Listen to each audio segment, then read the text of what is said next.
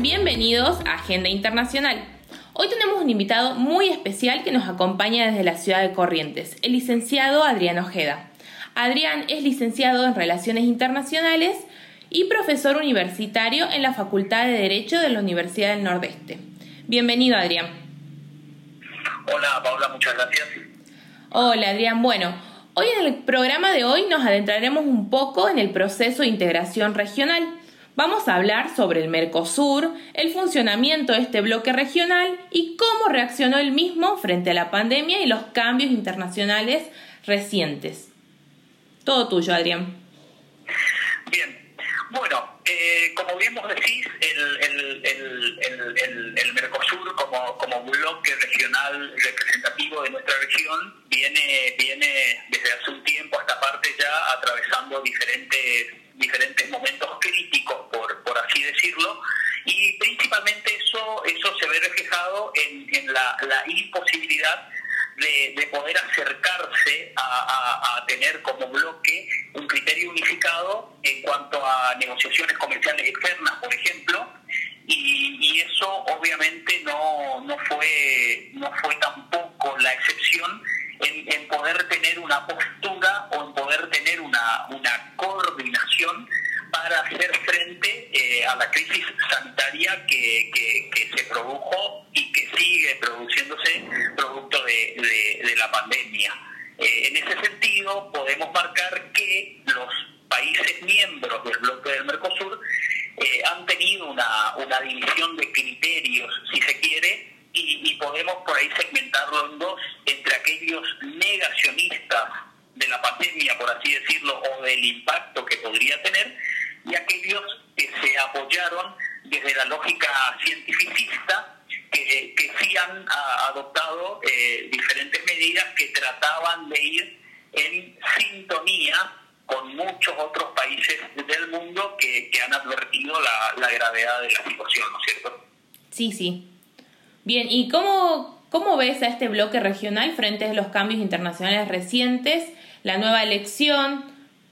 demócrata de Joe Biden en la Casa Blanca y el impacto de China como una potencia económica. Bien, creo que, creo que, son dos, dos cuestiones muy, muy importantes y que, nos pueden llevar mucho tiempo debatir o plantearlo, ¿no es cierto? Pero en, resumidas cuentas yo creo que, como decía al principio, el, el gran desafío que tiene el Mercosur como bloque es poder tener un proceso de determinación de estrategias que le otorguen un perfil, que le otorguen una característica de consenso entre los países miembros para poder salir de una manera sólida al escenario internacional.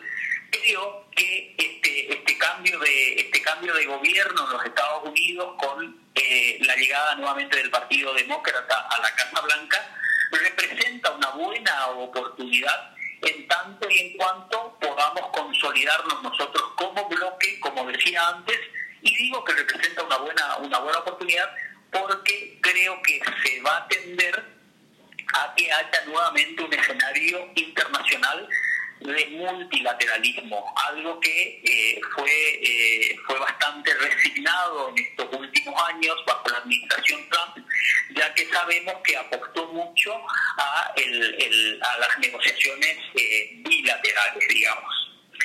Respecto al ascenso de China, creo que es una, una realidad y va a seguir siendo una constante, algo que nuevamente como, como, bloque, como bloque regional no lo podemos desconocer y es necesario, de nuevo insisto, en tratar de tener el consenso necesario al interior del bloque para poder eh, luego sí salir a negociar con el peso que puede tener eh, el Mercosur, de, una región bastante interesante para, para intercambios comerciales en cuestiones de materia prima principalmente, pero insisto en esto, si no logramos tener un criterio de consenso, un norte en común de estos países miembros del Mercosur, es muy difícil que podamos ser atractivos como bloque en el escenario, eh, en el escenario internacional. Muchísimas gracias Adrián por tus apreciaciones sobre nuestro eh, proceso de integración regional. Esperamos a nuestros oyentes en el próximo programa.